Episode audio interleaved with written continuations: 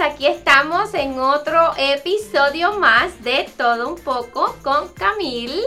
Y hoy no hay duda que tengo el mejor invitado del mundo, aparte de mi mamá. Y es mi queridísimo esposo. I love you. Todd. Ese es mi esposito para el que no lo conoce. Eh, y nada, lo invité porque quiero compartir un poquito de mi vida con ustedes, de cómo nos conocimos. Y también una cosa importante es, eh, pues obviamente la parte cultural, ¿no? Porque él es un gringo de aquí, de Gillsville. Este, yo soy una puertorriqueña que habla súper rápido. Y queremos pues compartir con ustedes más o menos pues cómo nos conocimos y cómo ha sido estos nueve años que llevamos de casado. ¿Te parece, mi esposo? Ya, ¿Ya? ya, está bien. Bueno, a ver, ¿cuentas tú o cuento yo? ¿Cómo nos conocimos? ¿Cómo tú me conociste a mí? Bueno, te vi en, en el banco en, no sé, 2001, algo así. ¿Ya? Y yo te vi, pero yo pensé que seguro estás casada. So, yo nunca hablé contigo. Ya. Y luego, unos años después, tú venías a recoger el pollo. um, estabas en un ministerio que, que da comida a los ambulantes en. Atlanta. Y mi empresa ah, ¿Donaba? donaba una, una caja de pollo cada semana para este ministerio. Y tú venías a veces para recogerlo. Y yo pregunté a los que conocían un poco que tú estás casada y, y me dijeron que no. Entonces cuando, aquí fue. cuando venías otra vez, yo mismo me invité a tu iglesia. Yo recuerdo, yo recuerdo. Yo, yo no iba, o sea, no era todos los viernes, pero yo iba casi todos los viernes a el área de shipping. Él trabaja en Marjack, que él ahora es el, el, el- el coordinador de producción, pero en aquel tiempo era el supervisor de shipping, donde pues se entregaban todos los delivery y todo eso. Y yo iba y, y él se hizo el que no sabía para qué era el pollo, pero tú sabías para qué era el pollo, ¿verdad? Pero yo quise que tú me dijeras. Y así fue como empezó nuestro camino juntos. Él empezó a ir a la iglesia. ¿Cuánto me tardé en aceptar una invitación tuya? Um, yeah, como tres años. Lo hice sufrir, ¿verdad? Sí, me hiciste trabajar mucho. Sí, él llegó a la iglesia y él juraba que yo rápido iba a salir con él, pero no. Casi tres años. eh, él eh, obviamente me invitaba, pero yo le decía que no. Pero era, había una razón y es porque Dios tenía que trabajar unas cositas conmigo y también tenía que trabajar unas cositas con él. Hasta que Dios dijo, este es el momento y, y ahí fue cuando en el 2013 nos casamos, Yeah. ¿verdad? En 2012 cuando por fin me aceptaste la invitación. 2012 finalmente te acepté la invitación. Y él habla español, obviamente, antes. Mucha gente me pregunta cómo, porque e- él habla un, o sea, perfecto español, como pueden ver, obviamente con un poquito de acento, pero su vocabulario es bastante extenso. Mucha gente me pregunta, eh, americanos y hispanos, ¿cómo tú aprendiste el idioma? ¿Y por qué? Yo estaba trabajando como supervisor en Marjack y casi todos los empleados hablan español. Eh, pero entienden inglés suficiente para el trabajo. Pero yo dije, estoy aquí con ellos todos los días, 10, 11 horas por día. ¿Por qué no aprendo otro idioma? Entonces yo empecé a preguntar las cosas del trabajo, cómo, cómo dice esto, cómo dice esto, y aprendiendo frase por frase. Y, y bueno, luego cuando yo tenía, cuando, cuando yo eh, estaba casado contigo, yo empecé a aprender tercer idioma que es puertorriqueño. Tercer idioma y puertorriqueño. él siempre me dice, cuando yo, porque yo hablo muy rápido, ¿no? Y él me dice, bueno, tú tienes dos opciones. o hablas lento o O repites. o lo repites. Simplemente él me dice, it's Yeah. okay, está bien, pero tienes dos opciones, o lo repites o hablas lento. Yes. ¿Y cuál, cuál tú crees que ha sido el reto mayor en este, en lo del idioma? Te felicitamos por estar aquí en De Todo Un Poco con Camil. Te habla Carmen Delgado con Divine Team. Y estamos aquí para contestar esa pregunta, ¿vendo o no vendo? Queremos ayudarte a poder sacar el mayor precio para tu propiedad. Solo necesitas la asesoría de nuestro equipo para poder sacarle el mayor provecho y poner más dinero en tu bolsillo. Podemos ayudarte con propiedades residenciales, comerciales, con lotes, quieres construir, no importa cuál sea tu meta en bienes raíces, estamos aquí para ti. 678-743-8463. Am, e- e- es, e- e- realmente es aprender cómo hablan los puertorriqueños. Porque mi base era de los mexicanos. Claro, O algo claro. de, de los de Sudamérica un poco. Y yo tenía esto casi dominado. Figurado, Yo, sentí. Pero luego los puertorriqueños hablan diferente. Y yo tengo que aprender porque usan diferentes palabras, diferentes frases. Y usan las mismas palabras pero con otros eh, Significado. significado, yeah. Así es, yes, So- yes, yes. Para alguien que le gustaría aprender español o otro idioma, ¿cuál tú crees que qué fue lo que funcionó para que tu lenguaje eh, o tu vocabulario sea tan extenso? Bueno, un, eh, una cosa que yo usé era escuchar la música. Y eh, me encantan las canciones de Carlos Vives.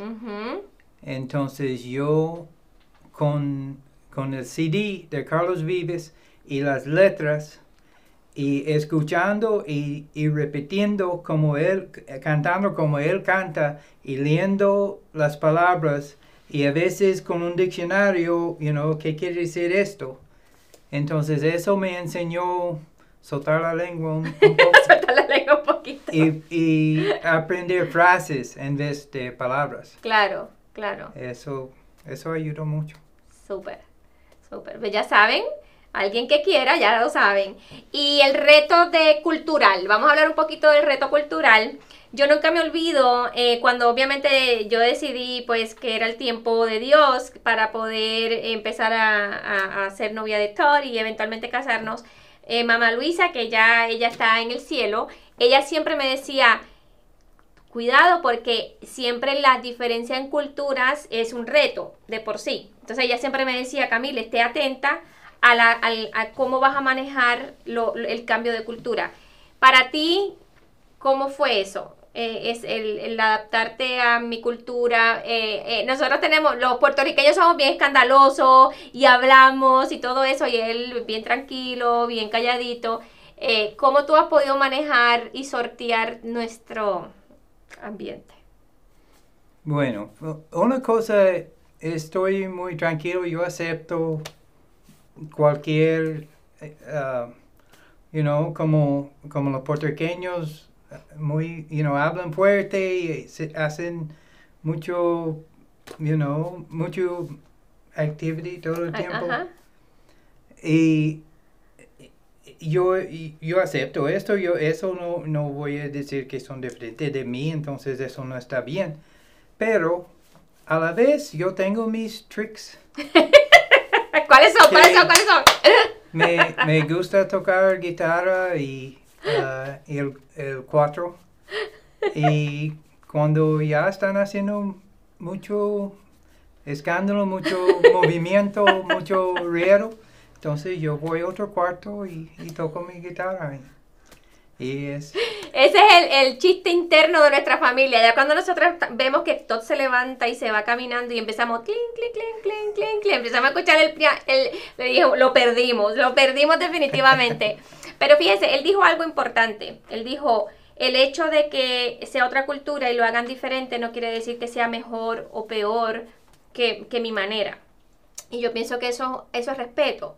Eso es saber que independientemente que a lo mejor él sabe que nosotros como puertorriqueños o de otra cultura manejamos las, las reuniones familiares, algo para mí, si tú me preguntas a mí, el reto mayor era que, eh, especialmente con sus hijos, eh, cuando iban a visitarme, a la- nos iban a visitar a la casa, ellos se sentaban, hablaban 10 minutos y se quedaban callados.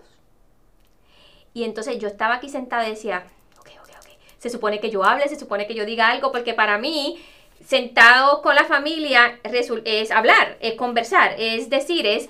Y ellos era todo lo contrario, ellos podían estar felizmente sentados 15 minutos sin hablar un- una palabra.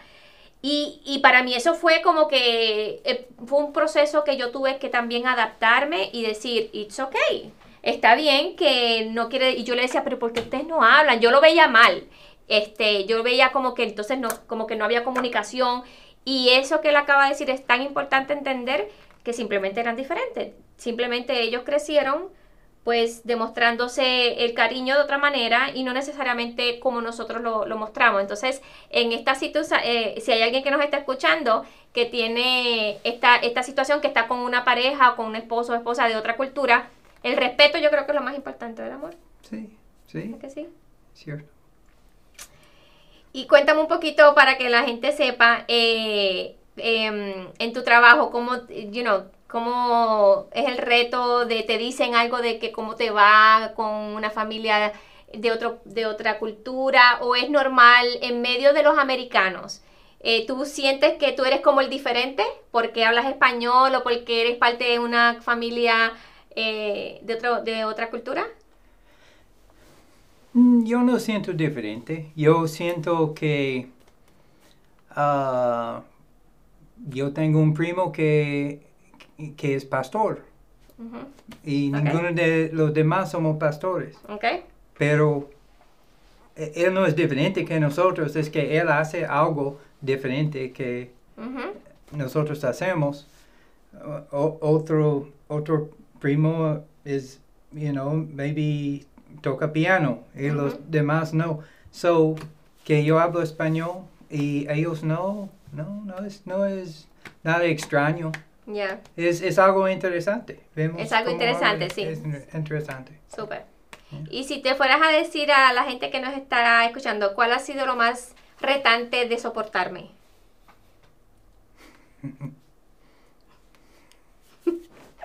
No, solo con, con lo de hablar rápido, realmente. ¿Eso es lo único? Ay, tú dijiste lo más. Ah, lo más. Oh, no lo único. No. ok, lo segundo, lo segundo. No, siempre, siempre todos te imagino que lo que tú tienes que soportar conmigo son 10 veces lo que yo tengo que soportar contigo. Así es con todos. Ya. Y, eh, pero, pero es la, la vida contigo es una bendición. ya. you ¿Qué tú crees que ha sido la, la clave para que a los nueve años de casados, eh, como los otros días yo te dije, que yo decía, "Ah, yo no puedo creer que llevemos nueve años y parecía como cuatro o cinco porque no- con de la manera que nos llevamos es muy, muy bonita, es como si, you know, como si lleváramos tres o cuatro años. ¿Cuál tú crees que es la clave para que nuestro matrimonio sea lo que es? Mm. Es el respeto. Pero para mí tú eres una persona muy fácil para respetar. Know? Ok. y, y agradec- eh, agradecimiento. Ajá, agradecimiento. Ag- Ujú. ya. Um, es que yo agradezco tus talentos y, y yo pienso que tú agradeces lo- los míos y siempre es una decisión para, para ser una pareja y, y para convivir, you know. Es una decisión y, y, y uno tiene que hacer lo que es necesario. Ya. Eh, poner en, en alto los, las cosas buenas y eh, diminish, eh, minimizar. Minimizar lo, lo que no está bien. Pero también siempre somos muy honestos y siempre hablamos re- respetuosamente. Yes. Si, si hay algo que yo estoy haciendo que no te gusta, um, tú nunca haces de, con rencor. Mm, Tú hablas, mira, you know, hay una cosa que me está dando, you know, me está haciendo sentir mal. Y hablamos de esto y, y ya después, o, o luego tú sales diciendo, bueno, yo no debo sentir mal de esto porque ya sé por qué. O, oh, yo no supe que eso estaba mal, entonces cambiamos, Ya. you know? Yes. Es cierto, de verdad. eh, algo que, que él dijo es, y también mucha gente me dice, porque obviamente somos sumamente diferentes, quizás como lo pueden a lo mejor ver un poquito. Yo soy bien extrovertida, bien escandalosa, y soy bien amigable, bien sociable, y él es todo lo contrario. Pero, y mucha gente me pregunta cómo, you know, cómo están siendo tan diferentes, pero eso, es- yo le digo, eh, that's the beauty. Esa es la belleza de una relación porque yo, él es mi catalizador, eso yo siempre lo digo, que él es como mi catalizador, es como el que me calma, me, me trae balance, porque si no yo estaría a, mil por hora, y él me trae como esa paz, esa, y, y yo creo que en una pareja la, lo bonito es poder disfrutar las diferencias. A veces decimos, es que este es diferente que yo. No, al contrario. Yo creo que si a mí me preguntan qué es la clave de, de nosotros, aparte de que los dos amamos a Dios sobre todas las cosas, y tenemos ese amor por Dios primero, ¿no? Este, queremos agradarlo a Él, es el que hemos aprendido a amar las diferencias, Sí, ¿verdad? sí. Porque yo estoy segura que tú a veces dices, Dios me está Camil, santo Dios, pero mm, a ella, él aprendi- ha aprendido a amar mis diferencias. Sí. A pesar de que hago las cosas totalmente diferentes a él, a pesar de que pienso diferente, soy más arriesgada, soy más aventada, pero él ha aprendido a amarme. Pues yo también he aprendido a, a- a amar su serenidad, que a veces, ¡ay! Yo quisiera estar por el techo y, y él está bien relax, bien tranquilo. Y me encanta eso. Entonces, eh, eso ha sido bonito y quería traerlo porque hay mucha gente me pregunta pues sobre mi esposo, cómo nos llevamos, este, cómo nos conocimos y, fue así. Yo no recuerdo cuando él me vio en el banco porque él era un cliente y pues de tantos clientes que llegaban, pero es bonito que eh, la historia nuestra comenzó, como siempre digo, antes de que yo lo supiera. Eh, y empezó cuando quizás él se fijó en mí y yo no sabía de él. Empezó cuando yo llegué a buscar esas cajas de pollo para darle comida a los deambulantes. Y así fue como se desarrolló. Y ahora aquí estamos nueve años después. Y cielo, como yo le llamo, todos mis, mis invitados tienen que elegir entre un reto y una trivia. ¿Qué tú quieres? De trivia. La trivia. Soy mucho mejor en la trivia. Sí, yo sé.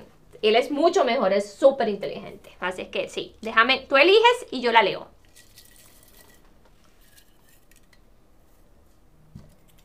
Ok. Ay, no, esta no.